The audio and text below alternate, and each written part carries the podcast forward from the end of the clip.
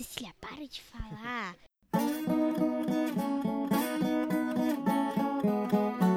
Doutores, colegas e bichada. Diretamente do Rancho Fundo, eu sou o Dindim e vocês estão ouvindo o Exalcast.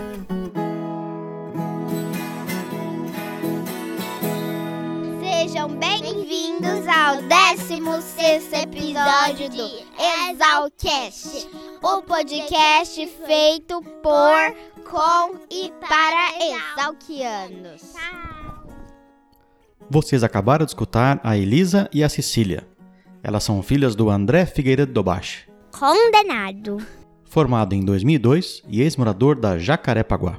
E no episódio de hoje, vocês vão conhecer um pouco mais sobre o Mineiro, também conhecido por Professor Vidal Pedroso de Faria, da turma de 64. E professor com P maiúsculo. Honrou o nome da nossa escola no Brasil, no exterior e impactou positivamente a vida de muitos alunos. Durante as pesquisas que eu fiz, não encontrei um exalquiano sequer que não falasse com orgulho de ter conhecido o Vidal. A introdução de hoje está recheadíssima.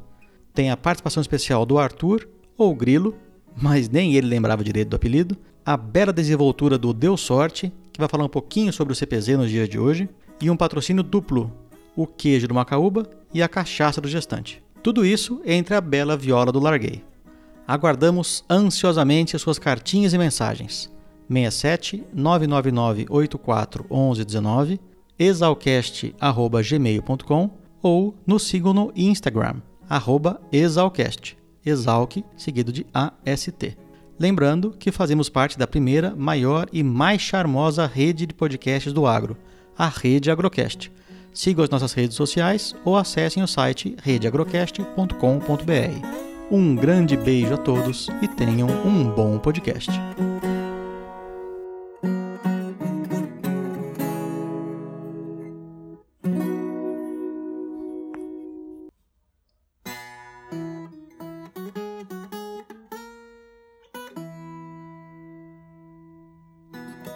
Alô? Opa! Agora foi? Ah, agora foi. Ah, até que enfim. Tudo bom, Arthur? Tudo jóia, viu, Fernando? Tudo em ordem. Tô te incomodando no feriado aí. Não, que é isso, trabalho. imagina. Imagina, já tô cansado de ficar em casa. Vamos lá. Vamos. Como isso aqui vai entrar depois parecendo como se fosse uma conversa que foi do Hum. zero, aí eu vou começar dando oi pra Sim. você e a gente Tá grava a entrada, tá bom? Beleza. Bom dia, Arthur. Bom dia, Fernando. Tudo em ordem? Tudo bem, e você? Tudo em ordem. Curtindo um feriadão aí em São Carlos? É, hoje é feriado, hoje é dia 11 de junho de 2020, né? Meu Arthur, que é Nelson Camargo. Eu formei em 81, entrei em 78, na época que eram quatro anos de graduação. Na época que voltou a ser quatro anos, né? Isso aí. E dava tempo de fazer tudo em quatro anos? Em cinco já não dá? Eu fiz em seis? Não, dava tempo, dava tempo Dava? sim. E naquela época não tinha tanta festa como tem hoje, né? Hoje tem festa segunda, terça, quarta, quinta, sexta, sábado, domingo. Ó, E eu, mais eu, um tendo, eu tendo a duvidar um pouquinho desse seu comentário aí, mas eu vou, como a doutor não mente, então eu vou deixar passar. Mas eu ouvi dizer que É. tinha bastante festa na década de 80, assim. É, E você morou lá na Coração, né? na Coração de Mãe. Inicialmente eu fui fazer um estágio na horticultura com o professor Keigo Minami. E plantamos lá uns 200 pés de tomate. Tava muito bonito o tomatal, né? Uhum. Mas de um dia pro outro deu o tal do vírus da vida cabeça, morreu tudo de uma vez. Eu falei, meu Deus, meu Deus do céu, que coisa horrível esse negócio, né? E a planta não se defende, ela não se mexe. Eu, não, eu quero uma coisa que se mexa. Então fui para essa tecnia. Então o culpado de tudo foi o tomate. foi o tomate. E, sinceramente, eu não sabia distinguir uma vaca holandesa vermelha e branca de uma égua pampa. né? Era a mesma coisa. É a mesma coisa. Nascido na capital. Não tem nenhum parente, ninguém que tem terra. Mas a sorte que eu dei foi que eu caí no CPZ e tive como professores o professor Vidal. O CPZ estava em início, né? Tinha que- começado em 77. Eu entrei no CPZ em 79, né? Aí foi a gente foi aprendendo. Eu não tinha a menor ideia do que era uma cerca elétrica. A primeira vez que eu peguei na cerca elétrica foi um choque terrível, né? Porque você não tinha a menor ideia do que era aquilo, né? E toda vez que o, o professor Vidal ia viajar, eu falei, eu passo junto. Eu falei, pode, né? Não, tá bom. Aí eu matava as aulas e ia junto. E a gente aprendia muito mais, porque eles tinham um contato com a realidade, com os produtores, e isso dava uma noção do que era o setor leiteiro, né? Qual foi o momento tinha. que você escolheu seguir o Vidal no leite Ah, porque o corte, você cria o animal para depois eliminá-lo, né? Eu não gostava muito disso, eu gosto muito mais da vaca leiteira. Primeiro, primeiro que é mais fácil de lidar, ela não é brava, ela é mansa, a vaca de corte é um bicho meio bravo. Depende, o touro Gerson é bem bravinho. Ah, não, não, não. Os machos leiteiros, eu fujo de todos eles, né? Porque eles começam bonzinho. Mas quando lá pelos dois anos e meio, três anos, acho que vira a chave e sai do bonzinho pro mal. Tal de macho leiteiro, você corre dele, né? E aí, entrei na escola em 78. Na verdade, eu não tive aula com o professor Vidal, porque ele estava no exterior. Mas depois que ele voltou, ele deu aula, aí eu assisti como aluno especial, né? Eu queria fazer a matéria dele, e todo mundo falava que era excepcional e realmente era mesmo. E aí deu uma base muito boa para a gente começar a trabalhar com pecuária leiteira. E a sua relação E- com o Vidal, ela foi muito duradoura, né? Foi ele que me indicou para entrar na Embrapa em 1985. E fomos direto lá para esse confinamento de gado de leite que existia entre o Gama e o Taguatinga. E tinha muito problema essa unidade, né? Tinha animais morrendo, etc. Nós ficamos lá 60 dias enfurnados na fazenda para entender o que estava acontecendo na propriedade, né? E era um problema só de gestão. E eu fiquei lá por três anos. Depois eu voltei para Exalc para terminar o mestrado no departamento de zootecnia. E depois eu fiz o doutorado na Unesp em Rio Claro com ciência biológica, né? E é isso aí, a gente vivia viajando junto em palestras, etc. Né? E eu, eu vi coisas excepcionais. Uma vez nós fomos uma propriedade no município de Itupeva e o sujeito tinha ligado para o professor Vidal falado que ele estava com problema de consumo de silagem, que as vacas não consumiam mais do que 20, 25 quilos de silagem. E o professor Vidal falou, não, tem que consumir 30, 30, essas vacas são grandes. Nós fomos ver a silo, estava muito bom, bem granado, com temperatura normal, não tinha pontos pretos nem pontos brancos no material ensilado. Ele tirava na hora de fornecer, não tirava antes, e o coxo estava cheio. E as vacas chegavam no coxo, davam uma cheirada e ia embora. E eu falei, Ih, agora o produtor ensinucou. Encaçapou o professor Vidal, porque silagem é boa. O sujeito faz o manejo do silo direitinho. Que vaca enjoada que não está comendo, querendo comer. Aí ele, ele, do jeito dele, ele tirou o óculos, ele coçou assim, pôs óculos de novo, pegou, enfiou a mão no coxo, foi lá embaixo, cheirou e falou: silagem está podre. Porque o sujeito, ele não limpava o coxo, ele só repunha. Silagem que tinha lá que tinha uns 10, 15 dias. Pra O, o dono da propriedade "Eu chama os empregados e limpa tudo isso aqui. Tira. Enquanto isso, manda fazer uma batida nova com a ração completa, né, com concentrado. Aí limpou. aquele- O que tinha de bigato, de coisa de mosca, era uma Credo. coisa absurda. Aí veio a carreta, jogou lá, rapaz, mas veio vaca ajoelhada comer. Agradecendo. Com as duas mãos assim. mas teve uma que comeu tanto que ela guardou até no bolso para comer depois. Vocês têm que ver o que está acontecendo, né? Numa outra propriedade, lá em Machado, nós fomos lá e o sujeito falou, meu, coisa, a vaca não come silagem como você fala que tem que comer. Aí fomos lá, vimos, a silagem estava ótima, a análise bromatológica da silagem estava excelente, tudo em ordem. Aí o professor Vidal falou, não, que horas eles começam a tratar o gado, né? Ah, 5 da manhã. Então, 5 da manhã a gente vai vir aqui. Chegamos lá, achar a carreta foi um custo. Porque o sujeito, ele tirava a silagem no dia anterior e deixava dentro da carreta. Você imagina, você sai de uma fermentação anaeróbica para uma fermentação aeróbica. Aquilo estava fervendo. Parecia um fog londrino, aquele negócio. Tinha uma neblina em torno da carreta. Para a gente achar a carreta, a gente tem que fazer assim. E aí o sujeito falou, ah, mas é, o, o empregado falou que assim que é bom. Falei, por quê? Porque assim a comida chega quentinha no coxo. Você imagina que vaca tem esse negócio. É, essas coisas que você vai, vai vendo e você vai aumentando a quantidade de argumentação que você tem, né? Arthur, para todo mundo que eu comentei, que eu ia fazer entrevista com o Vidal, todos os ex-alunos que passaram pelo departamento, que tiveram com ele alguma relação, encheram ele de elogio. Falaram que era um professor super presente, querido. É impressionante como a turma gosta dele. Você concorda Ah. com isso? Eu concordo em gênero, número e grau, né? Porque você imagina, você pegar um sujeito caipira do asfalto, paulistano, e transformar num sujeito que fica dando palpite e dando palestra para todo quanto é lugar aí e se achando que acha de pecuária leiteira, isso já é um milagre. Porque se, se, se eu não tivesse tido esse treinamento junto com o professor Vidal, ah, não, não teria, não teria sido nada, né? Eu considero ele um pai de todos esses técnicos e principalmente para mim, né? Porque não tinha experiência alguma. Se a gente chegar em 10% do que ele conhece, eu já estou feliz da vida. né? mas a gente está tentando estudar do jeito que ele nos ensinou. Né? Mas você é novo ainda. Bom. Não, ainda tem chama ainda, tem, tem muito chama ainda. Mas o professor Vidal é ímpar, né? Ele, ele consegue ser, é a essência do professor mesmo, né? Consegue mobilizar todo jeito e com aquele jeito simples dele.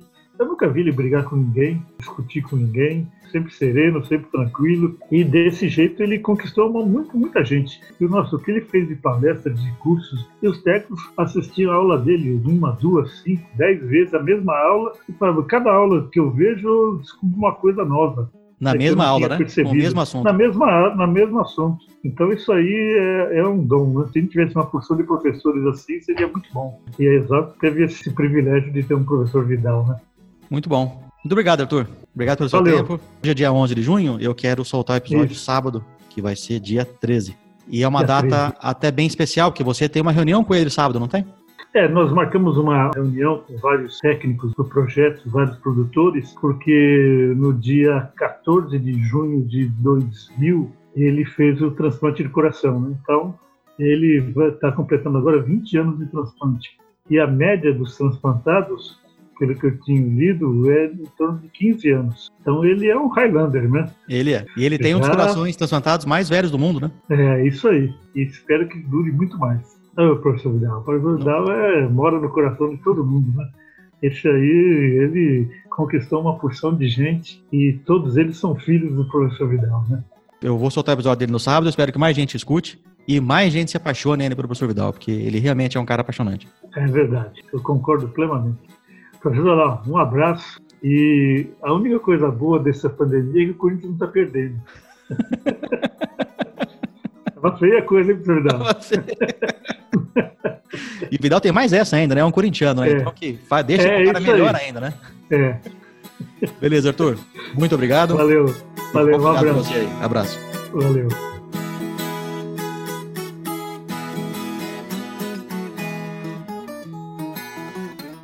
Olá, eu sou o Deu Sorte, ou Thiago Renesto. Moro na República Saudades da Minha Égua. Estou no quarto ano de Engenharia Agronômica e com previsão de formatura para 2021, isso se nada me atrapalhar. Sou o atual coordenador do CPZ, o Clube de Práticas Zootécnicas, fundado em 1977 pelos queridos professores Moacir Corse e Vidal Pedroso. O CPZ vem desde aquela época trabalhando com as diversas áreas da pecuária, como bovinocultura de leite, bovinocultura de corte, manejo de pastagens, nutrição animal, reprodução animal e produção de forragem suplementar, participando das atividades práticas, técnicas e de gerenciamento da nossa fazenda. Possuímos uma área de 70 hectares destinados à pecuária de corte, cerca de 18 hectares para pecuária leiteira e 25 hectares para produção de forragem suplementar, em nosso caso, silagem de milho planta inteira. Também organizamos eventos, como simpósios, encontros técnicos e o leilão da Exalc.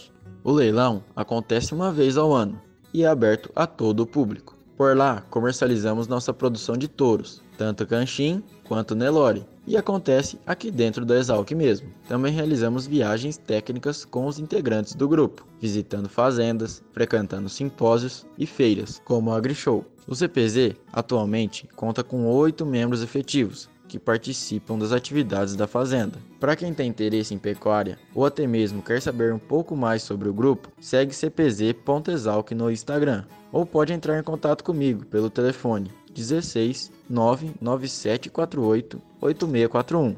Obrigado e um bom podcast a todos. Beleza, Dindim. É meio complicado esse negócio aí, não tem muito jeito. Bom dia, boa tarde, boa noite. Meu nome é Larguei, apelido Mário Olímpio de Oliveira. Tô no quarto ano, ano peixe. Sou o F21. Se Deus quiser, ano que vem eu formo. Sou da República Velho Joe e tô no CPZ desde 2017. Fui coordenador em 2019. Tô no meu terceiro ano de CPZista. É uma honra muito grande poder tocar a música na abertura do podcast Professor Vidal. Toquei Boiada Cuiabana, Nelore Valente, um, um pupurri de pagodes. E é muito emocionante poder participar desse podcast, do, que é de um professor que foi fundador do nosso grupo, em parceria com o professor Moacir Kors. E eles plantaram essa semente que tem 43 anos de história e é bacana de pensar que a pecuária leiteira, que sempre foi uma paixão do professor Vidal, hoje a gente tem uma turma que tem muito leiteiro, muita gente interessada em, em pecuária de leite. É uma prova aí de que, mesmo depois de 43 anos, a sementinha do professor Vidal continua viva lá dentro do CPZ. Conheci o professor Vidal em 2017, eu tinha apenas dois meses de CPZ a gente estava organizando o churrasco de 40 anos do CPZ. O pessoal se reuniu na frente do Nicolau Tanassoff, né? Eu não vi, mas porque bicho não vê esse tipo de coisa, mas o professor Moacir ajoelhou o professor Vidal e obviamente não, não tinha ninguém mais velho no grupo, né? Então sobrou ninguém de pé lá no, na frente do Nicolau Tanassoff, foi muito engraçado. E bom, Espero que todos aproveitem o, o, podcast. Mais uma vez, muito obrigado ao Dindim pela oportunidade de poder tocar uma música e bom podcast a todos.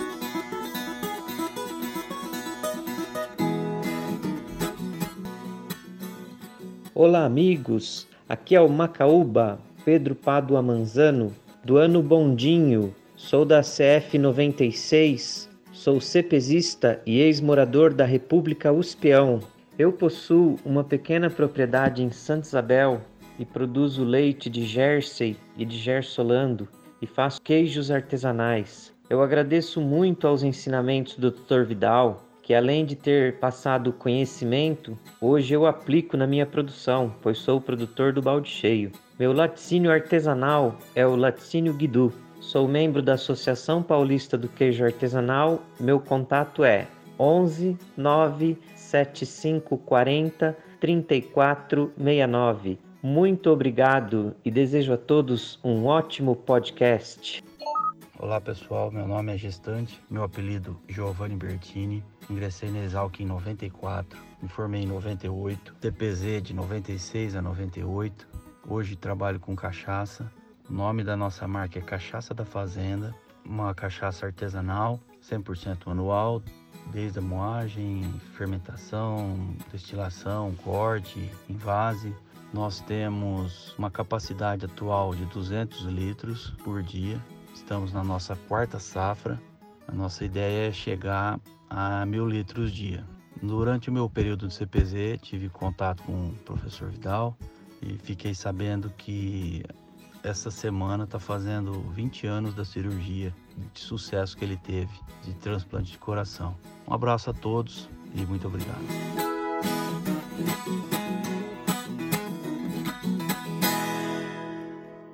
Você pode deixar ele um pouquinho mais perto de você, professor? Vai, o microfone, isso é. Ele capta um pouco melhor o som. Podemos começar? Vamos lá. Professor Vidal, boa tarde. Boa tarde.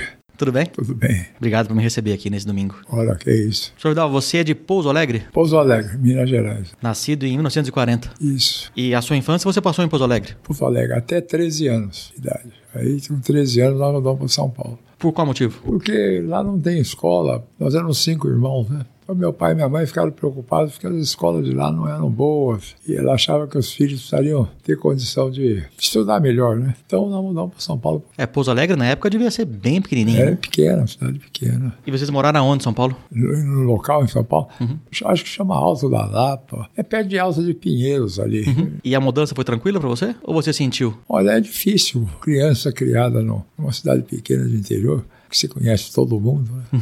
mudar para uma cidade grande. Mas nós nos adaptamos bem. Durante a sua infância lá em Pouso Alegre, você tinha alguma relação com o campo? É, eu vivia na fazenda do meu avô. Eu tinha mania de ir para a fazenda, né? A fazenda era de gado de leite, não era? Ou tinha também? É, tinha gado de leite, tinha café e outras coisas, né? Uma época teve pouco também. Eu vivia lá, porque era muito perto da cidade, a 12 quilômetros. Eu ia a pé, ia de bicicleta, pegava o trem que passava lá também. E eu gostava muito da fazenda, né? Principalmente mexer com o gado. Então você acha que a vocação com pecuária leiteira, com zootecnia, nasceu lá na fazenda? É, na fazenda. E eu ouvi dizer que você quer fazer agronomia desde moleque? É de criança essa vontade? É, quer dizer, quando eu comecei a entender que eu precisava descobrir uma, uma profissão, eu falei agronomia, né? Mas minha mãe não gostou muito, não, meu pai também. Por que não?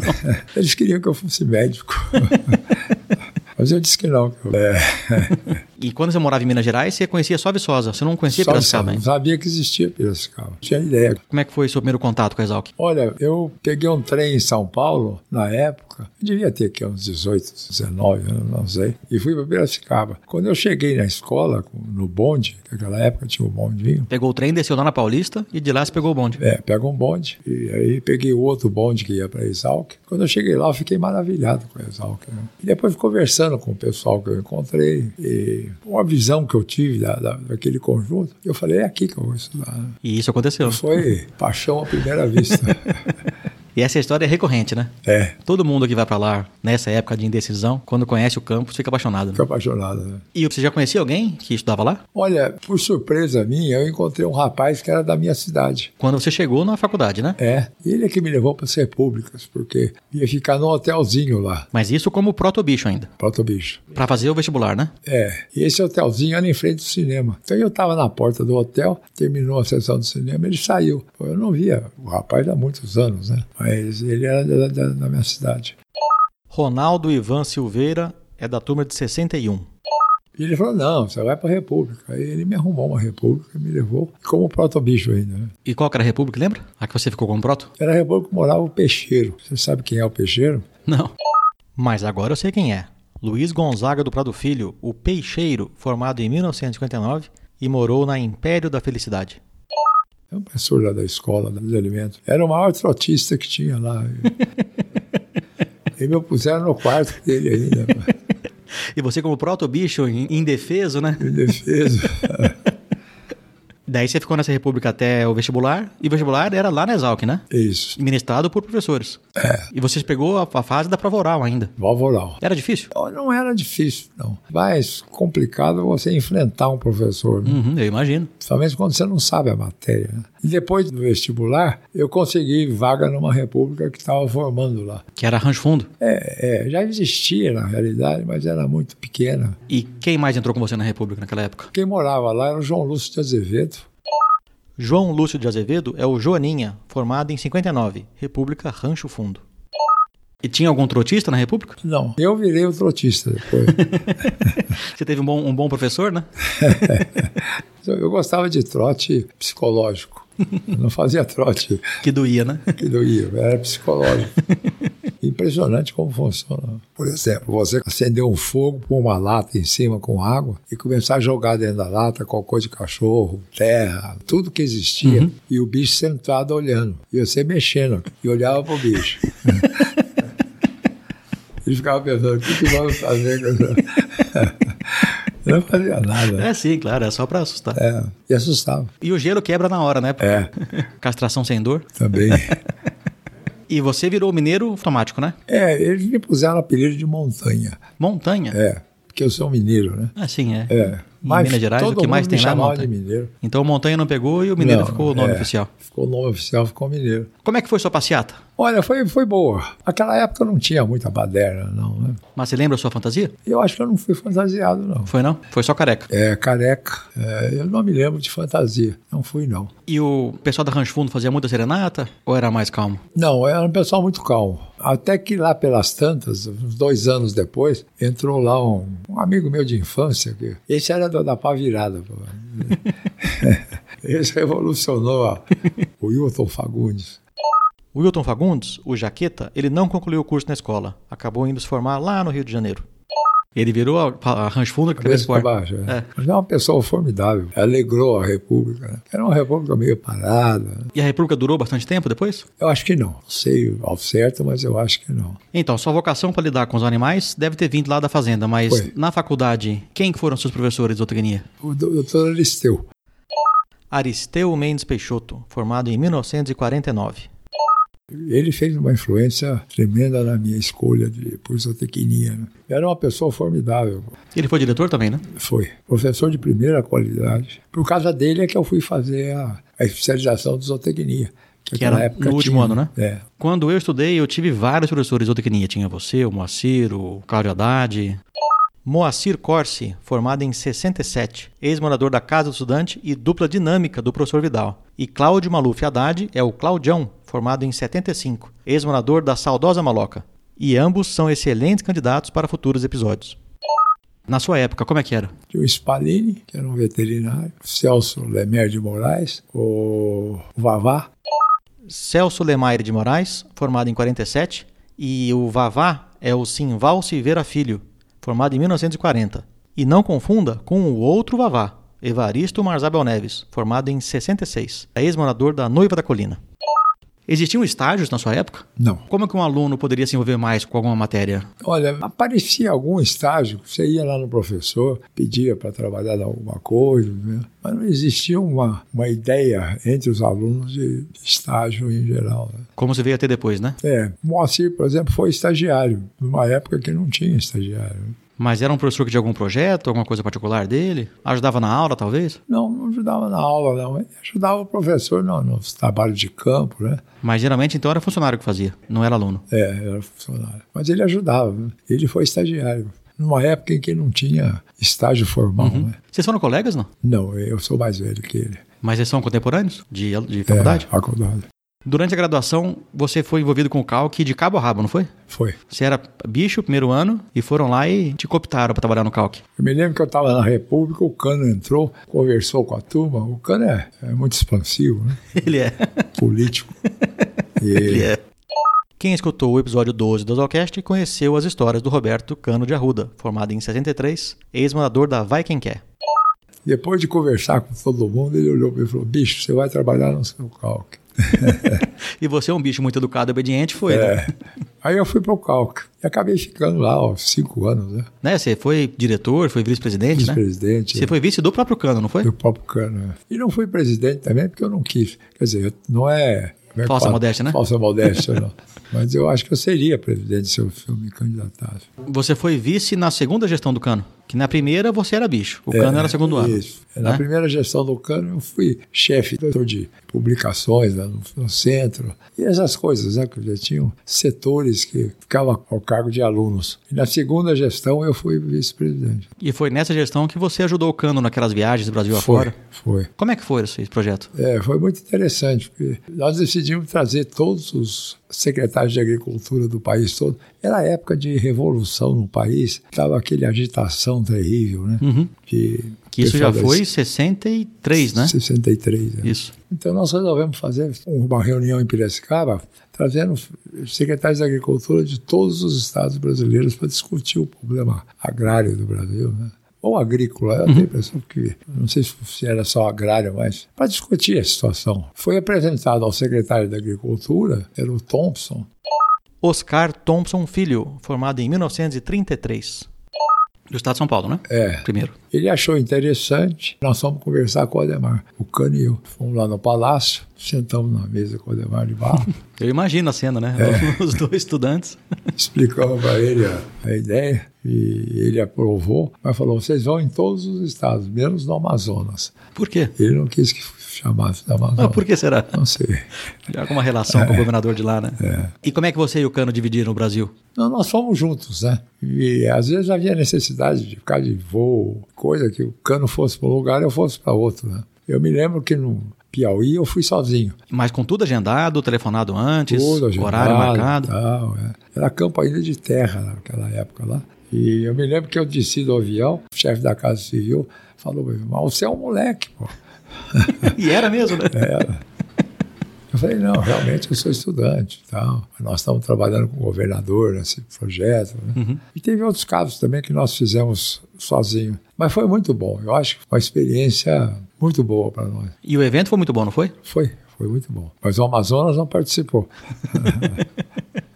Vocês voaram do quê? De VASP? Foi de, de VASP. E quem patrocinou? O Ademar O Ademar bancou tudo. pagou tudo. O- Foi uma, uma viagem depois da outra ou vocês iam voltavam para Piracicaba? Tinha uma semana de Não, aula, a gente, faziam outra a gente viagem? fazia um cronograma de viagem. né? A, a ideia inicial do secretário de Agricultura era que nós fôssemos de avião particular do governo. Mas o Odemar falou: não, não, não vamos de avião particular, não. Vamos de avião de carreira mesmo. Então nós fomos de, de avião de carreira. De porta em porta, convidando o pessoal. Isso, convidando o pessoal. Mas foi muito interessante, foi uma viagem. Eu acho que é, resultou num, num, congresso muito bom para nós, eu acho que para o Cano, para mim. E você estava na escola ainda quando inaugurou a sede nova? Você chegou tava, a pegar a inauguração? Estava. A inauguração eu peguei. E aquela construção foi um trabalho fantástico. O centro acadêmico era muito organizado. Trabalhava mesmo, ele não era só dizer que era um centro acadêmico. E era envolvido com presidentes do Brasil, é, né? o Juscelino foi lá. E era realmente, os, os, trabalhos que o centro se propunha a fazer eram sempre feitos com, com segurança. Você era um centro muito uma sede, não é brincadeira. E ainda mais com que sem recurso, né? Tendo que ir atrás de dinheiro. É. E, e, até atrás do terreno, né? Teve que fazer é. uso capião do é. terreno. Eu fico imaginando os moradores do Pau Preto quando é. vieram falar para eles que é. eles iam pegar a República. O Walter Ramos Jardim. Ah, o Walter Ramos Jardim morou lá. Morou no Pau Preto. Ele também era da Zootecnia, não? É, ele era chefe da Zootecnia lá. Walter Ramos Jardim é da turma de 35. Então, daí nessa época de escola você era muito envolvido com a política universitária, né? Com o centro é, acadêmico, era um centro é. bem forte e ativo. E você estava na escola bem no, no começo da Revolução é. né, de 64. É, e você estava na escola quando o Dobbs apareceu? Não, eu estava no centro acadêmico. No centro acadêmico? No centro acadêmico. E foi um, um reboliço danado, porque houve a Revolução, estava tudo parado é, lá na escola. Era o seu último ano, né? É. E nós estávamos na antessala do diretor, um grupo de alunos. No prédio central ou no calque? No prédio central. Eu estava na sala, pré-sala do diretor, que era lá embaixo, no prédio principal. O prédio tinha um andar só ainda, né? É. De repente entrou um bando de indivíduos, com arma, etc. Pela cara você já viu que era. Mas vocês já sabiam do movimento todo, já tinha Não, chegado sabia, notícia, tudo, né? sabia, né? É. E vocês estavam meio que esperando isso acontecer ou foi surpresa Olha, total? É, mas foi uma surpresa. Nós não sabíamos, né? E eles chegaram e já entraram direto na sala do diretor. E estava lá no meio alguns alunos de esquerda. E eles escaparam pela porta do lado. Opa. Mas a hora que eles saíram do prédio, pegaram. Ah, tinha gente lá fora esperando. Um desses alunos foi o Rodolfo Hoffman, o Caterpillar, formado em 65, ex-morador da Casa do Estudante. Ele passou 30 dias no cárcere naquela ocasião. Depois outros colegas nós sofreram também, mas foi mais na época da, do atrito. Uhum. Né? Mas foi um trauma danado. Mas eles já tinham a lista de quem eles queriam. Que dizem que os militares colocaram nas escolas espiões. Né? Sim, informantes, né? É. Eles já vieram com uma lista pronta. Mas eu imagino que o curso de agronomia não era tão visado, né? Não, não era. Mas nós conseguimos ainda livrar, nós que eu digo é o, uhum. o grupo né? da escola. É, né? sim, o grupo livrar alguns que, nós conseguimos tirar de Piracicaba para evitar ser preso. Né? É porque o meu pai, por exemplo, ele foi na biblioteca, pegou uns livros, deixou no carro dele, dormiu na casa de um amigo. É. Ele não sabe se um ladrão abriu o carro e deixou aberto, ou se a própria polícia foi lá e abriu. É. Mas a polícia foi lá, não gostou dos livros que meu pai pegou, prendeu meu pai e o amigo dele, que nem tinha nada a ver com a história. Só por causa do, do título dos livros. Dos livros, né? Então eles estavam no limite que eles estavam prendendo sem. É. Não tinha tanto critério mais. Né? É. Aí chegou em 65, que era um ano muito bom para se formar, né? Na agronomia. Tinha fartura de emprego, não tinha? Emprego, fartura Nessa de época? emprego. Você podia eh, escolher o que você queria fazer. O governo estava contratando muita gente também, não estava? Estava é. criando os órgãos de pesquisa. E havia lugar para todo mundo. Também só tinha Exalc, né? no estado de São Paulo, né? Em São Paulo só tinha Exalc. Formava o quê? 80, 100 alunos. Não, nem chegava a 100. É, hoje são incontáveis os cursos de agronomia. Qualquer esquina aí tem curso de agronomia. tem até um curso noturno de um agronomia. Não, tem vários, professor. Não é um só, não. É, um monte. e o próximo passo é ter curso à distância. Isso não está longe de acontecer, não. Logo, logo vai ter também. e você foi para a Fazenda Ipanema. Como é que era esse projeto? Bom, era um projeto que fizeram com a, a escola e o Ministério da Agricultura a fazenda estava abandonada, completamente abandonada. Então eles fizeram esse acordo com a Exalc para desenvolver a fazenda, fazer trabalhar. Né? É uma fazenda grande? Grande, uma belíssima fazenda. Aonde ficava? Aqui em Sorocaba, né? Aqui em Peró. Ela existe ainda? Existe, mas foi toda desmembrada. Grande parte dela é parte da Marinha, naquele projeto do, do submarino atômico. É mesmo? É, é grande, é um negócio grande da, da Marinha que tem aí. A fazenda também tinha aviação agrícola, era o centro de treinamento de aviação agrícola do Brasil, era lá. Tinha aviões, tinha campo de aviação. Né? Mas era uma em fase de teste ainda, pesquisa? Não, estava parado, estava tudo parado. Aí ah, esse projeto foi para reativar tudo reativar isso? Reativar tudo, né? Mas você não chegou a ficar um ano lá, chegou? Eu fiquei quase um ano, praticamente um ano. E o que, que você fazia lá? Eu, eu cuidava da parte do, do rebanho, né? De gado, de porco. É, era gado e porco, basicamente. Por exemplo, você não sabia o que tinha na fazenda. Ninguém tinha ideia do que existia. E quantas cabeças tinham lá? Então eu saía com os vaqueiros e nós passávamos o dia inteiro caçando o gado no, no meio do morro lá, Nossa. do mato. E conseguimos, ah, pelo menos teoricamente, limpar o morro todo. Aí o gado foi levado para o curral, foi marcado, né, numerado. Porque ninguém sabia o que existia. Quantas cabeças de gado ia fazer? Ninguém sabia dizer. Então eles precisavam de um caçador, não de um agrônomo, né? É. Então nós fizemos isso. E foi um período em que eu andava a cavalo todo dia com os vaqueiros lá nos morros. Pelo menos o dia a dia era gostoso. Eu gostava. Era uma atividade que me agradava. Mas aí de lá, você encasquetou com uma ideia de morar em outro estado. É, não, eu tinha já, antes de ir para lá, porque isso aí quem tomava conta era o professor Brigger. Você não conheceu o Brigger também? Não conheci. Da genética? Da genética. Alemão, né? É. Ele que era o chefe da. E aí me convidaram para ir, porque como eu fiz a, o quinto ano em zootecnia, né, eles me convidaram para ir. Aí eu conversei com o doutor Aristeu, porque o doutor Aristeu estava envolvido também, de certa maneira. Todos os departamentos estavam envolvidos, mas o chefe era o, o Brigger. né? Aí eu fui para a fazenda. E esse, o indivíduo que tomava conta da fazenda lá, o doutor Vilela, Esse deu trabalho para encontrar. Marcos Vilela de Magalhães Monteiro, o baiano, formado em 59, ex-morador da adega. Era considerado um indivíduo que ninguém conseguia trabalhar com ele. Sabe? Não, era um cara muito estourado e ele exigia muito das pessoas. né? Mas eu me dei muito bem com ele. Terminei o meu período lá com grande amizade por ele e ele também comigo. Mas você vê, eu cheguei na fazenda, desci do, do- da condução que eu cheguei lá na fazenda. Ele falou para mim: sobe no caminhão, vai buscar porco lá em, no Paraná. Você mal tinha chegado. Não, eu não tinha nem chegado ainda. Então ele fazia isso e o pessoal não gostava dessa. Só que você pegou eu- a ordem e foi, né? Não, eu, Mandou isso e mim, foi. Enfim, eu gostava até. Ele marcou uma vez comigo, ele falou: amanhã cedo eu vou te encontrar no estábulo lá. Ver se você acorda cedo. Então eu acordei às quatro horas Mas da ele manhã. marcou o horário ou falou amanhã cedo? Não, falou amanhã cedo. Sem falar horário. É, mas eu sabia que ele ia chegar antes das seis, porque já tinham me dito que ele fazia isso. Então eu acordei às quatro horas da manhã, às cinco eu estava lá no estábulo. A hora que ele chegou e me viu, ele assustou. Mas você teve a pachorra de falar boa tarde pra ele, não? Não. não. Naquela Boa época- tarde, Vilela. Naquela época eu não tinha intimidade com ele. O Del Baixa fazia estágio numa fazenda em Ribas e o Moacir às vezes ia, né? O Del Baixa saía de Campo Grande pra chegar lá de madrugada, só pra uma quando você chegar e falar boa tarde pro Moacir. pra dar boa tarde pra ele. Henrique Figueiredo Del Baixa, todo mundo já conhece. Ele é o Del Baixa, formado em 99 e ex-morador da República Jacarepaguá. Meu queridinho colega acadêmico e sócio. Ah, ele também coordenou o CPZ. Que orgulho que eu tenho desse gordinho. Mas ah, no fim eu me dei bem com ele lá. Mas ah, hoje o trabalho do Ministério da Agricultura é um trabalho sem sentido. Quer dizer, você não tem dinheiro, não tem recurso, não tem nada, né? não tem apoio. É, eu imagino E- que o dia a dia também de ficar indo atrás de animal, só caçando ele. É. Por isso, mais que seja gostoso, né, andar a cavalo, mas acabava não tendo fim, né? Não, Não, tendo. e é um negócio sem sentido também, né? Quer dizer, eu não posso ficar o tempo todo lá andando a cavalo atrás de gado, né? Mas eu- antes, antes de ir para lá, eu já tinha a ideia de ir para Santa Catarina. Eu queria trabalhar com extensão rural. Mas você não conhecia o estado, não conhecia nada lá, né? Nada. Acompanhando a- por leitura o que se fazia lá, né? que era a estrutura deles lá. E era muito bem organizada naquela época lá. Eu já tinha essa ideia. Aí, como o trabalho lá na- na- no Ministério da Agricultura não evoluía, não tinha jeito de evoluir, eu falei com o Vilela, ele aprovou, que eu ia sair no fim do ano e ia tentar Santa Catarina. Aí já mandei uma carta para Santa Catarina. Eles, Pro governo do estado? Não, para serviço de extensão, que acho que é estadual, né?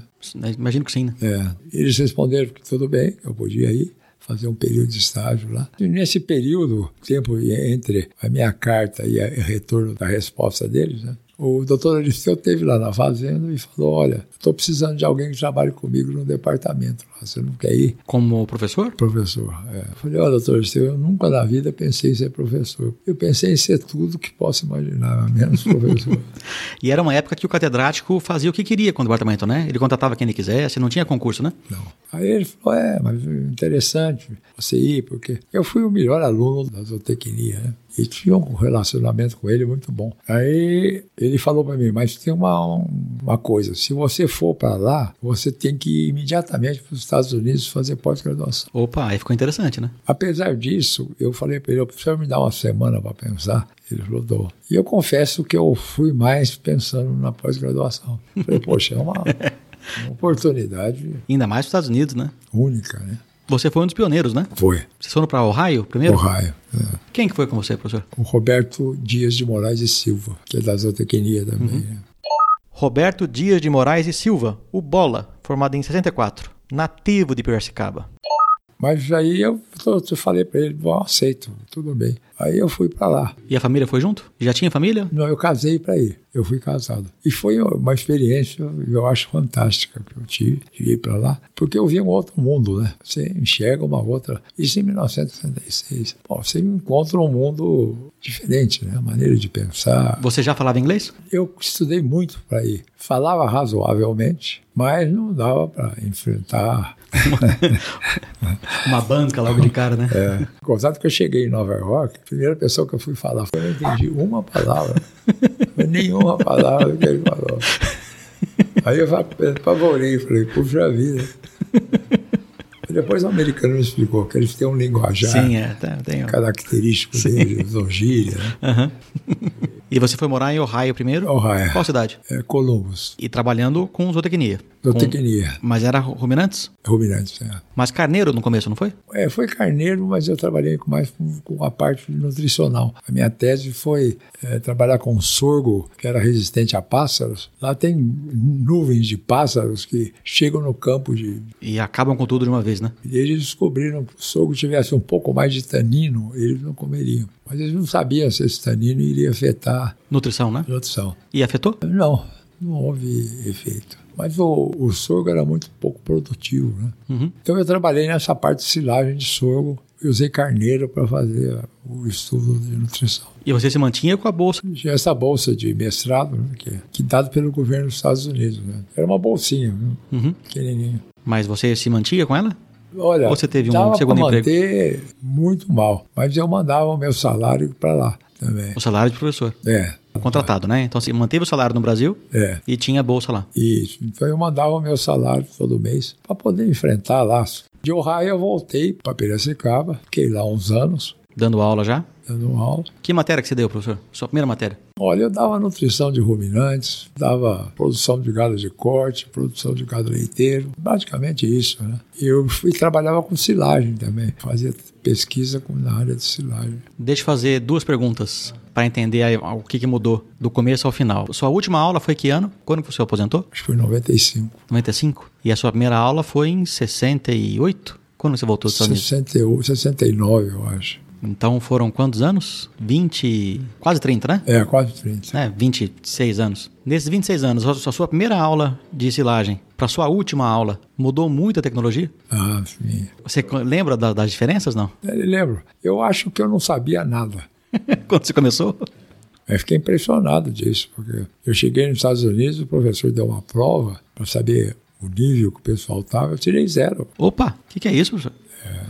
E isso me apavorou, porque eu falei, puxa vida. Então tive que me derrubar em cima dos livros lá e estudar para para poder pegar aquela falha que tinha antigamente. Então, para eu cursar lá o, o mestrado, foi complicado. De início eu, já, eu tive dificuldades sérias, né? Mas eu estudava feito um louco também, né? E no fim deu certo. Aí eu voltei com uma concepção diferente. Uhum. As aulas que eu dava eram diferentes das que eu assisti, né? Você acha que você foi um professor mais completo dos que você chegou a ter aula? Do que eu tive, Sim. É, é, eles tinham um conhecimento muito restrito. Ninguém falava inglês. E você não pode acompanhar a tecnologia se você não souber inglês. Sim. E ninguém falava inglês. E havia uma tendência naquela época de que o professor dava o curso. O, o indivíduo que vinha para substituir o professor pegava a matéria do outro exatamente como ele dava e repetia. É, se o professor tinha um pouco a relação com o que vinha de fora. É, a evolução era muito pequena, né? Muito pequena. Não tinha muita pesquisa, né? Feita aqui no Brasil, produzida aqui. Então, ou ele se atualizava com o vídeo de fora, ou então ele dava a mesma coisa que ele aprendeu, né? Então, talvez a aula que o Aristeu te deu foi a mesma aula que ele teve lá com, É. com a Tanasoft, talvez, né? Mas o Aristeu teve curso lá, no, ele ficou um ano nos Estados Unidos.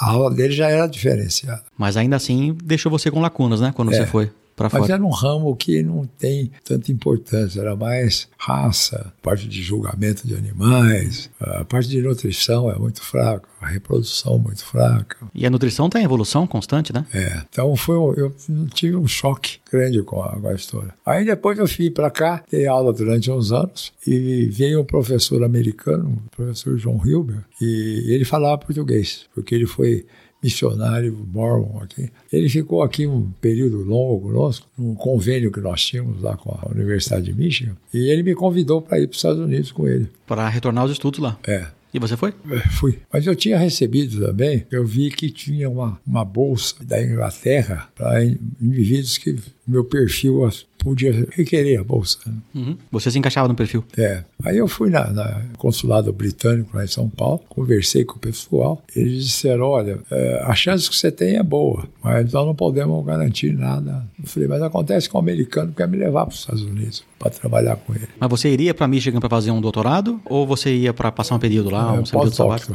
Um pós-doctor. Do mestrado direto para pós-doc, você não ia fazer É, doutorado, né? Não. E aí o inglês falou: olha, se fosse você, aceitava. Aí quando eu fui para Michigan fazer esse pós-doc, aí eu já fui com a família, né? Tinha três filhos pequenininhos. E foi o período mais produtivo da minha vida que eu tive.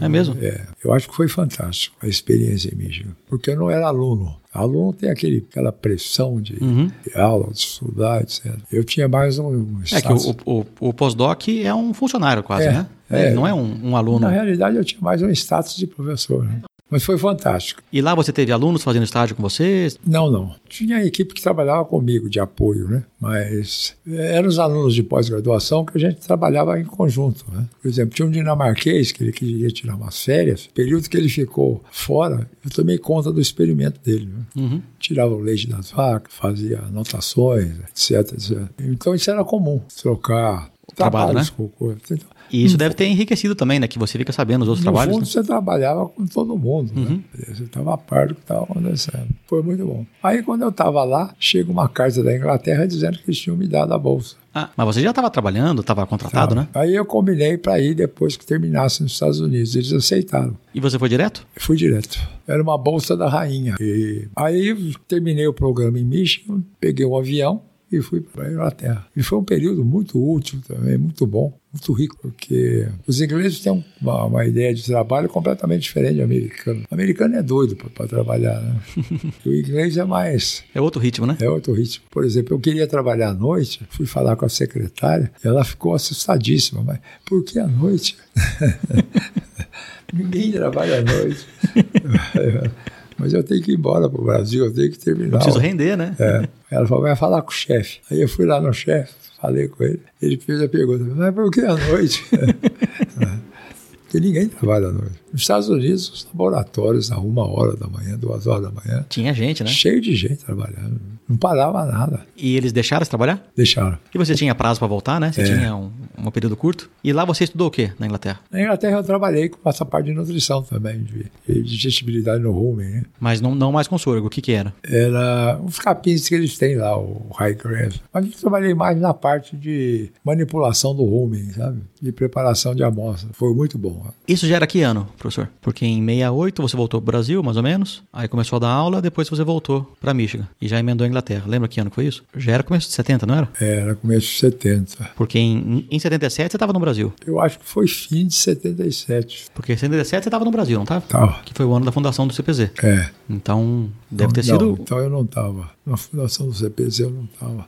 Não estava? Não, estava lá nos Estados Unidos ainda. Então foi mais pra frente. Foi. Puxa vida, hein? Eu tento descobrir. Eu Set- tento caçar aqui, na... 78, talvez. Tem alguns sites abertos aqui que tem as suas histórias.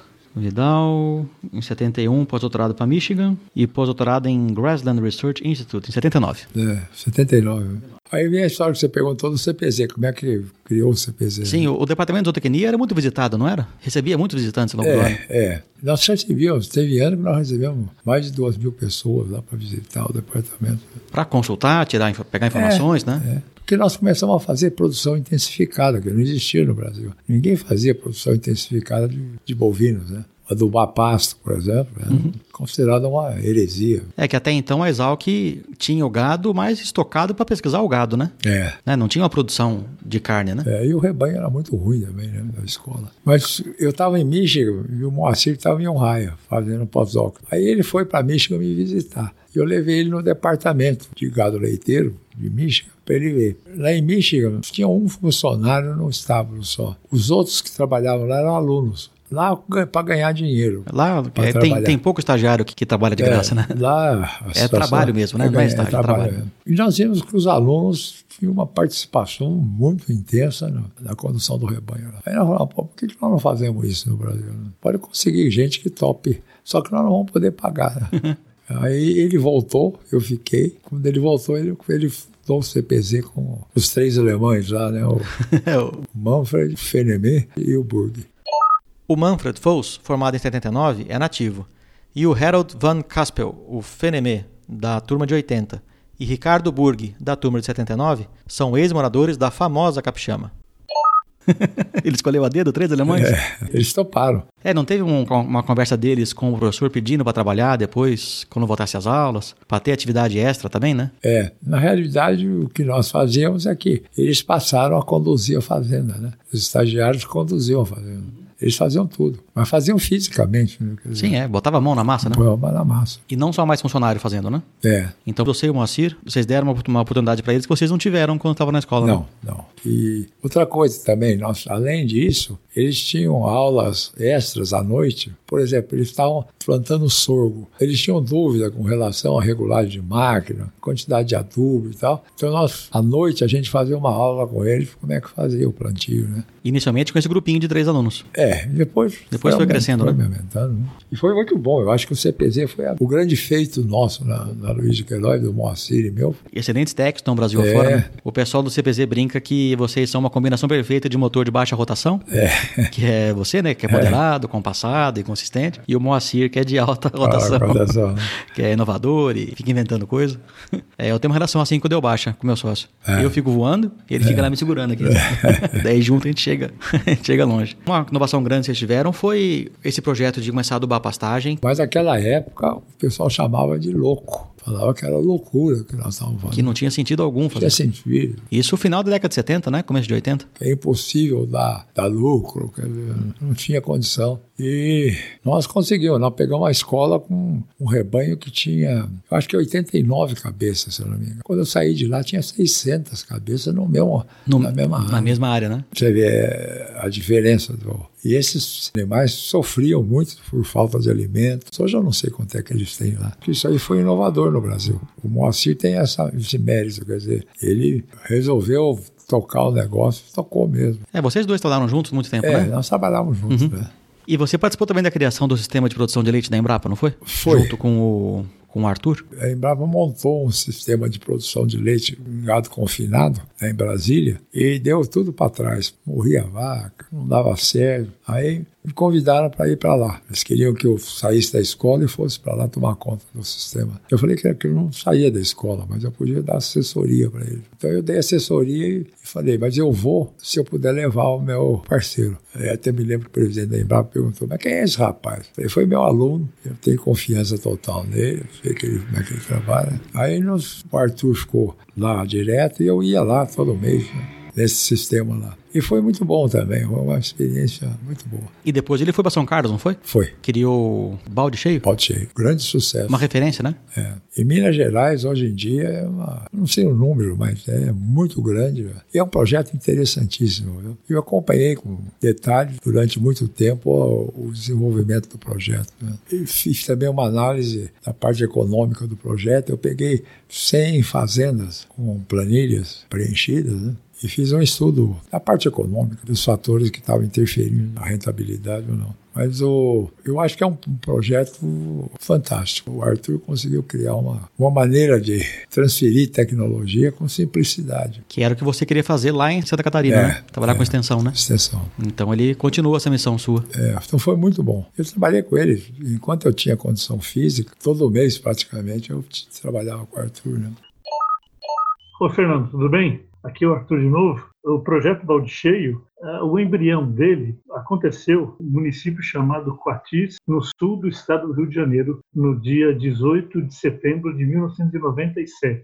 A gente fazia várias palestras no Rio de Janeiro, Minas Gerais, São Paulo, Goiás, mas essa palestra teve um componente especial. Era uma palestra como outra qualquer, foi no Clube Náutico Coatiense, e ao final da reunião, eu estava guardando minhas coisas, né, os slides que não tinha data show, era aquele carrossel, e eu estava guardando meu material, aí chegou um senhor para mim, seu Francisco Fonseca, e perguntou para mim, ô, ô Barbudinho, eu gostei do que você falou. Eu falei, ah, muito obrigado.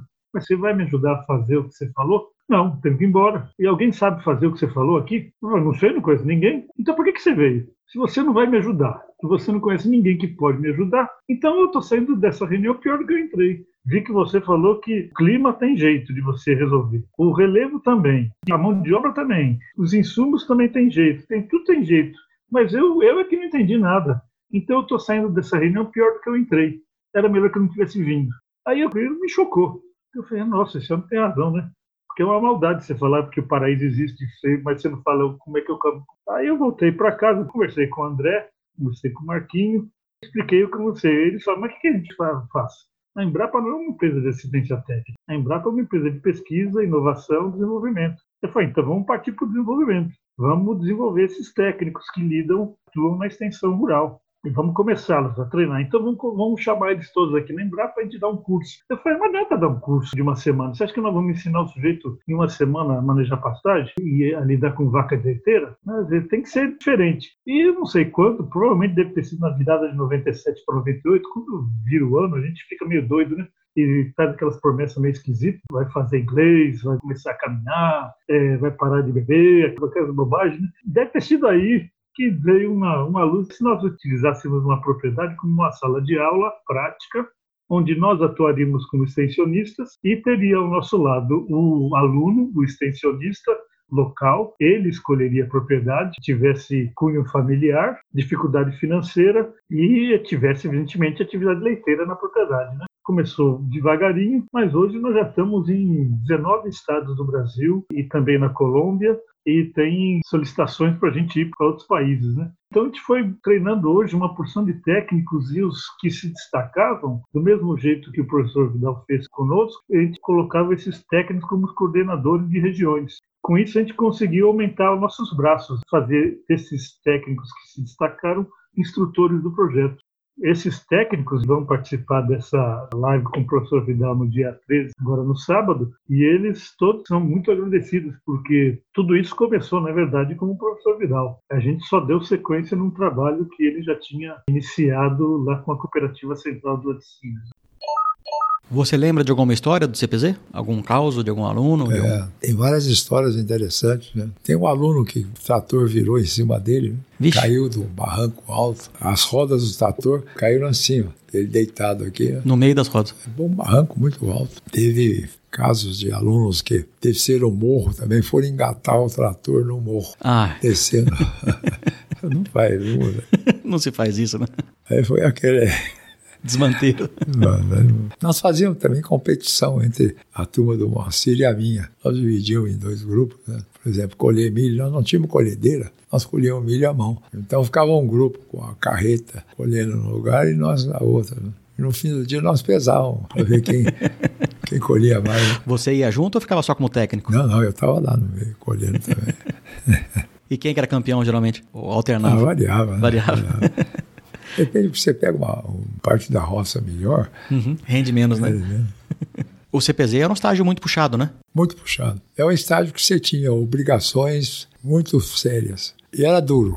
Era um estágio para tirar o couro do, do indivíduo. Mas Mas, você- eles, não, eles não reclamavam. Eu sei que, que era duro, mas eles conseguiam vencer. E a, a nossa filosofia do CPZ era tinha que ter trabalho e honestidade no trabalho. Uhum. E o pessoal vivia nos pedindo o estatuto do CPC. Eu disse que nós nunca trabalhamos com estatuto. Nós nunca escrevemos uma linha sobre os deveres e os. Esse negócio de estatuto que Sim, você sim. O pessoal dizia, mas não é possível funcionar sem a- um guia, né? Uhum. Nós dizíamos, não. A nossa missão é a seguinte: se o cara vai trabalhar, ele tem que trabalhar sério, com seriedade. E honestidade, né? É, eu me lembro que Viçosa eles me levaram lá na universidade para explicar como é que era o CPZ e tal. E a primeira coisa que eles pediram foi o estatuto. Né? Eu disse que não, Não tinha. não tinha. E eles não entendiam como. Né? Eu dizia, para que você quer estatuto? Se o cara tem que trabalhar, ele trabalha. É, no primeiro dia é dadas as regras, né? As regras são, é, são faladas. Né? São verbalizadas. Não é. O combinado não sai caro, né? É. né? Combinou E com. o combinado tem que ser cumprido. né? Sim. Isso aqui é o, o importante. Mas o interessante é que eu visitando a Dinamarca, eu tinha um amigo que morava lá, que eu conheci nos Estados Unidos, e ele me contou que um africano que esteve na Dinamarca chegou e perguntou qual era o estatuto da, da cooperativa que tinha lá. Ele queria uma cópia. O dinamarquês falou: não, não temos estatuto. Que o africano falou, mas nada pode funcionar sem estatuto. O dinamarquês falou para ele, mas vocês não têm estatuto? Tem. E funciona, não. É o caso. né? Porque estatuto, na realidade, é uma proposta que pode ser seguida ou não. A nossa proposta era trabalho, né? trabalho sério e duro. E tem tanta burocracia para mudar um estatuto, né? É. Então, mudar a regra é muito mais fácil, É né? Para mudar o fácil, estatuto. é. Você participou do processo de doação da Fazenda Figueira, né? Você conhecia bem o Alexandre? Alexandre Kurt Karl Erdemann von Pritzewitz, da turma de 48. Vocês podem escutar um pouquinho mais sobre a história dele e da Fazenda Figueira na entrevista do Quixu, o Cristiano Walter Simon, de 65, ex-morador da Jacarepaguá, no episódio número 15 do Exalcast.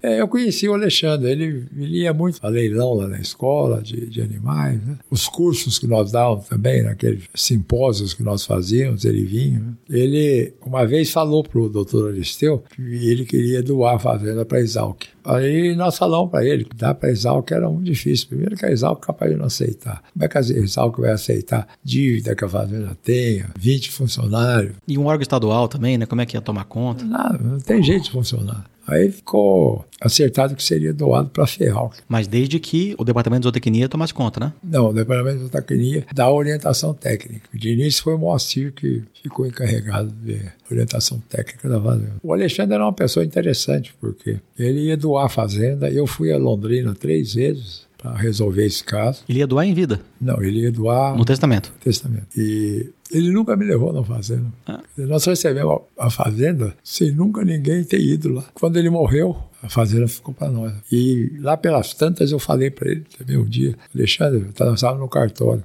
Alexandre, você doa a fazenda para nós. Se nós não tivermos dinheiro para pagar os. As dívidas, né? É. O dia a dia, né? Pra tocar a fazenda. É, também a parte de acertar papelada, esse negócio. Sim. Aí ele falou, pô, tabelião, põe aí também todas as contas bancárias também, tudo que tem no banco também fica para eles. Então o que nós herdamos de dinheiro dele deu para fazer a transferência. Ah, porque pra pagar o inventário, tudo Inventário. custa dinheiro, né? Ainda mais um inventário grande como aquele. É, então ele deixou também o dinheiro para a gente pagar a dívida. E daí a fazenda ficou sendo. Ela pertence à FEAL, que a FEAL que é a proprietária da fazenda. É, E o departamento de zootecnia, agora é o, é o de ruminantes, né? é. Teoricamente, eles, assistência técnica lá. Mas hoje tem um agrônomo lá que cuida da fazenda, que é o Raí, né? É o Raí, é. José Renato Silva Gonçalves, o Raí, formado em 97. Ele mora lá e. Bora lá, Ele é funcionário da fazenda ou da FEALC? da Fialc. É uma fazenda grande, né? Grande. E o que, que faz lá? Tem pesquisas? Olha, Tem só produção? Não, tem, tem sido feita muita pesquisa lá. O Raí adaptou a fazenda lá para fazer pesquisas na área de pastagem, ficou muito bom. O pessoal tem feito pesquisa de reprodução também, embriões. né? E a fazenda está aberta, quer dizer, você pode, você pode fazer pesquisa desde que não interfira no funcionamento da fazenda, né? Nas pesquisas que estão em andamento, né? É. Para montar a sua desde que não atrapalhe as outras, né? E a, a Exalc manda alunos, frequenta a fazenda? Olha, a Exalc não, mas alguns alunos conseguem estágio lá. O pessoal do CPC, geralmente, consegue passar um período lá. né? E é uma fazenda muito boa. Eu, eu- eu acho que está muito bem a fazenda. O Raí é um técnico muito competente, sério, um rapaz sério. A fazenda vai muito bem. É, eu mandei uma mensagem pro Raí, falando que eu vinha pra cá, e daí pedi pra ele me dar algumas dicas, né, de, da nossa conversa. Aí aqui, vamos ver se vai dar pra tocar o que ele mandou aqui, ó. Bom dia, Dindim. Está bom? Durante todos os anos que ele foi colunista lá do Balde Branco, aquela revista da Cooperativa de Leite, a gente acha que é de hoje essa conversa de que leite faz mal, carne faz mal, não sei o que faz mal. E ele e o Arthur Quinelato lá da Embrapa fizeram um apanhado de todos os não sei quantos editoriais que ele escreveu. E engraçado que desde a década de 80 o pessoal tem esse questionamento e essa vontade de prejudicar a produção, comercialização e consumo de derivados animais, né? tanto lácteos como carnes. Beleza, filho? Um abraço, até mais.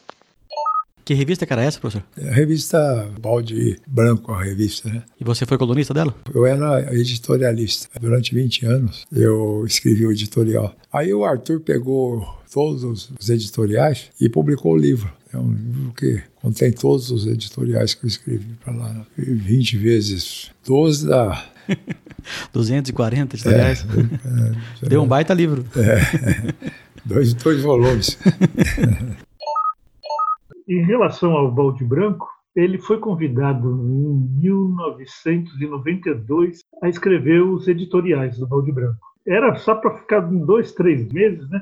mas ficou por 22 anos. Isso foram 261 editoriais. E esse material estava, evidentemente, nas revistas Balde Branco, mas estava solto. E aí, em 2014, resolvemos juntar todos esses editoriais e escrever um livro e conseguimos com a Federação da Agricultura do Rio de Janeiro, o SEBRAE e o Senar do Rio de Janeiro, que bancaram a edição de 500 volumes desses editoriais. Ele chama Pensando Leite né, do professor Vidal. São em três tomos, então a gente separou o tomo número um em conceitos, o número dois em economia e o número três em manejo. Então, todos os 260 editoriais do professor Vidal, isso daqui virou livro de cabeceira para muita gente, porque é um curso de bovinocultura leiteira intensivo. E eu tive o prazer de ler todos eles, compilar, de separar os artigos de acordo com o seu assunto. E em 25 de novembro de 2015, o livro foi lançado no Salão Nobre da Exalc e foi um sucesso danado.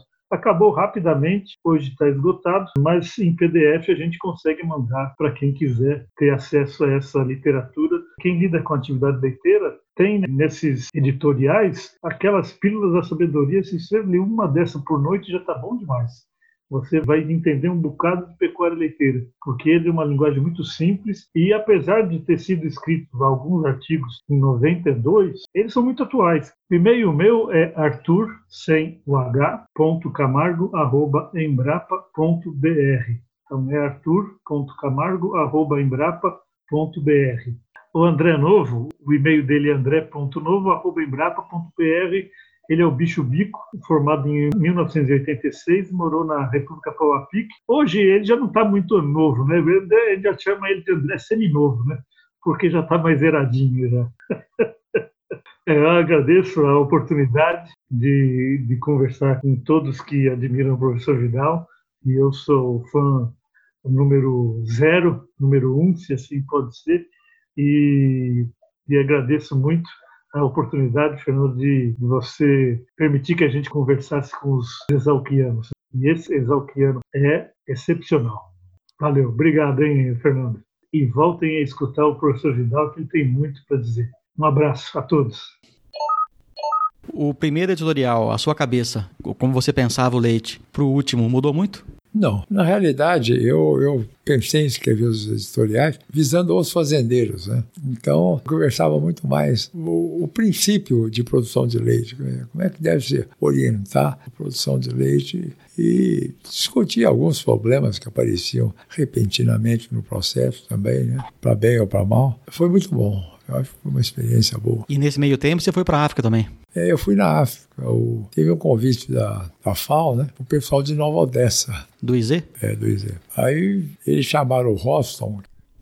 Adib Jorge Roston, formado em 1946 que era lá do, da Secretaria da, da, Agricultura, ele era responsável da CAT, que era um cara muito ativo, para ir com eles. Mas ninguém falava inglês. Então me convidaram porque precisavam de alguém que falasse inglês. Né? Que país vocês foram? Tanzânia. Então a minha função era essa. Eu tive que fazer discurso para o secretário de Agricultura, que os outros não falavam. Né? Fomos lá estudar condições para a instalação de uma estação experimental lá. O clima era parecido com o nosso? É, muito parecido. Os, os capins também que tem lá são todos. Todos os capins que tem aqui são africanos. Sim, né? E a topografia, é tudo muito parecido. O tipo de solo também? Olha, tipo de solo eu não tive condição de ver, mas eu acho que sim. Porque eu vi regiões de terra roxa lá. Solo fértil. Solo muito fértil. Nas flaudas do morro que Kilimanjaro, ali, região vulcânica, Uhum. é muito fértil, uma fertilidade muito grande. E tem a parte de, de campo também, como a nossa aqui, de cerrado, E era para produção de leite. produção de leite. é. Mas eu acho que o que eles queriam, na realidade, era pegar dinheiro do Brasil. Dizer, essa é a minha é, Sua, visão. Sua visão É. Eles não estavam muito interessados na parte técnica, né? técnica. Não. Então o projeto não. Você não sabe se andou. Não, não andou. Mas nós fizemos uma viagem por todo o país lá, né? Nossa viagem foi no interior mesmo, interiorzão. E foi muito bom. Você ganhou um prêmio que é motivo de orgulho, né, professor? É. Lá nos Estados Unidos. Você foi o primeiro sul-americano a receber. O prêmio foi da Sociedade Americana de Gado Leiteiro? Cada leiteiro. é. Pelo quê? Qual foi o? Pelo conjunto do trabalho que eu exerci aqui. Esse americano Wilber que teve aqui, ele ficou impressionado como nós estávamos nos esforçando para mudar a produção de leite do Brasil.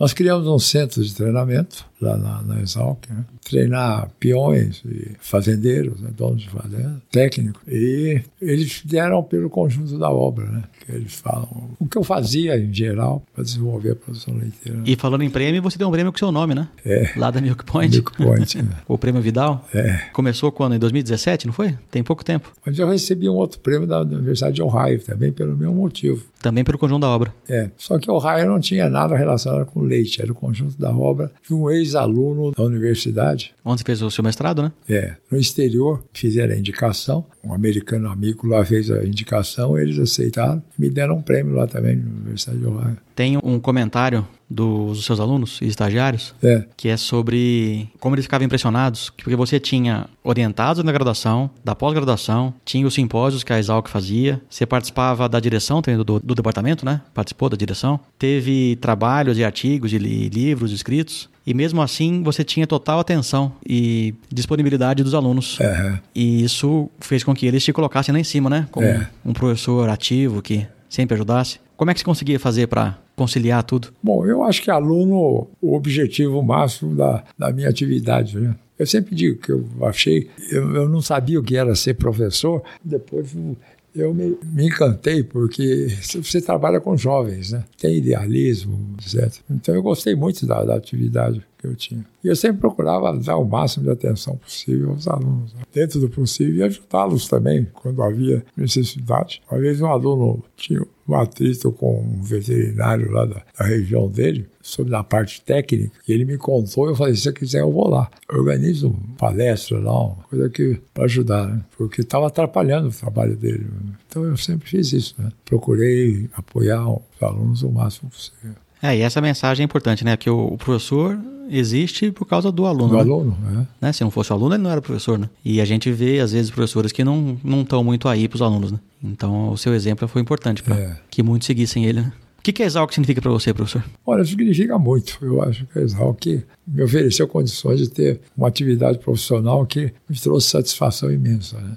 E eu soube que muita gente tentou te tirar de lá, né? É, eu recebi várias propostas, né, de E até ameaças, né? Você vai se arrepender se não... É, o pessoal da Embrapa. A Embrapa quis por toda a lei. Três vezes eles me convidaram. E você não se arrependeu. Não, pelo contrário.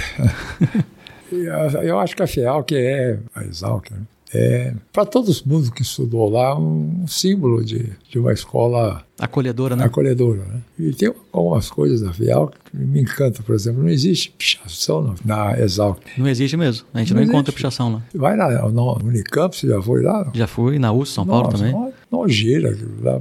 Na, na, na Exalc não tem nenhuma pichação. É, o respeito é muito grande, né? É, então o pessoal respeita a instituição. E a Exalc também me possibilitou fazer esses estágios no exterior fora, esses períodos no exterior, que eu acho que contribuíram imensamente para a minha formação profissional. Do seu primeiro aluno em 68, que entrou na sala de aula, até você se aposentar, seu último aluno, você sentiu uma diferença muito grande no perfil? Eu senti, os alunos hoje não respeitam mais o professor, né? Acho que a postura deles em relação ao professor é muito, muito ruim. Os professores também não se fazem respeitar como devem, né? Eu acho que os alunos daquela época eram mais fáceis de serem trabalhados. Hoje é mais complicado. Exige mais do professor, né? É, mas nem por isso é ruim. Eu nunca tive problema sério com aluno. Tive atritos dentro da sala de aula, mas nunca tive problema mais grave. Como um aluno me fala, ele estava dormindo, eu mandei acordar ele. Falei, escuta, vai dormir na República, não precisa dormir aqui.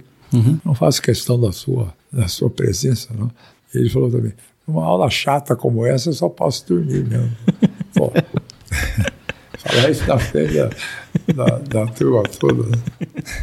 Que folgado, né? É. Falei para ele, azar seu, você vai ter que enfrentar isso no final. Vai ter que assistir a aula igual depois, né? É. Chato ou não. Porque eu reprovava mesmo, comigo não tinha brincadeira. Não. E quando eu pegava colando, era zero, sem discussão. Né? Também no fim do ano eu dava pau. O cara dependia só das zootecnias para formar. E ia ficar mais um ano. Eu nunca neguei. Ele não passava, vinha falar comigo dizia, você quer fazer outra prova?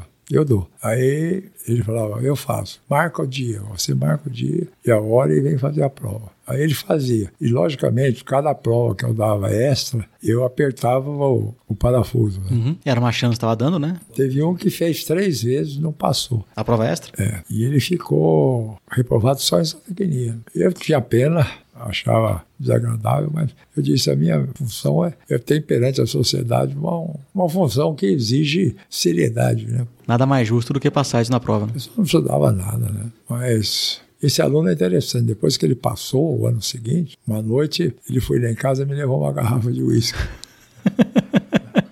eu não entendi até hoje. Né?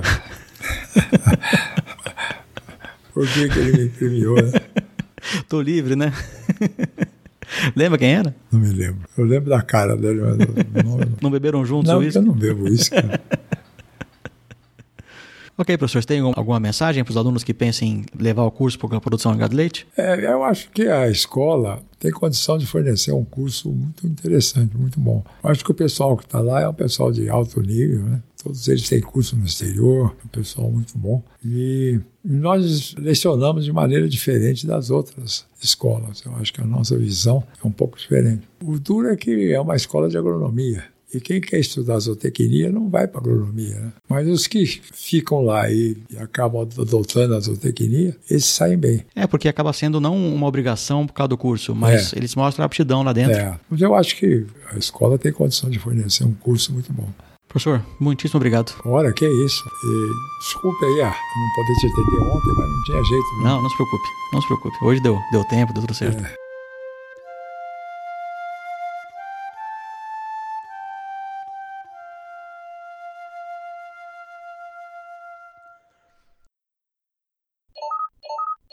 Eu vou tá editar bom? aqui e te mando o link por e-mail. Você consegue acessar o podcast, já que você fica no computador e não, não usa o smartphone. Uhum. E tem é. um Tamagotchi, aquele da é esse ó, aqui, ó. com a tela ó, azul. É esse mesmo. dura oito semanas a bateria, né? Dura, dura, dura um bocado. Isso é bom. Perfeito. Mas é só áudio, viu? Ninguém vai te ver dando tchauzinho. Não. Ah, é? ah, então não adiantou mostrar aqui os livros? Não, não adiantou nada. Ah, então tá bom. Mas aí, quem quiser, volta, pelo menos ficou o recado, né? Ficou, quem quiser, o recado ficou dado. Então tá bom. Doutor, muitíssimo obrigado.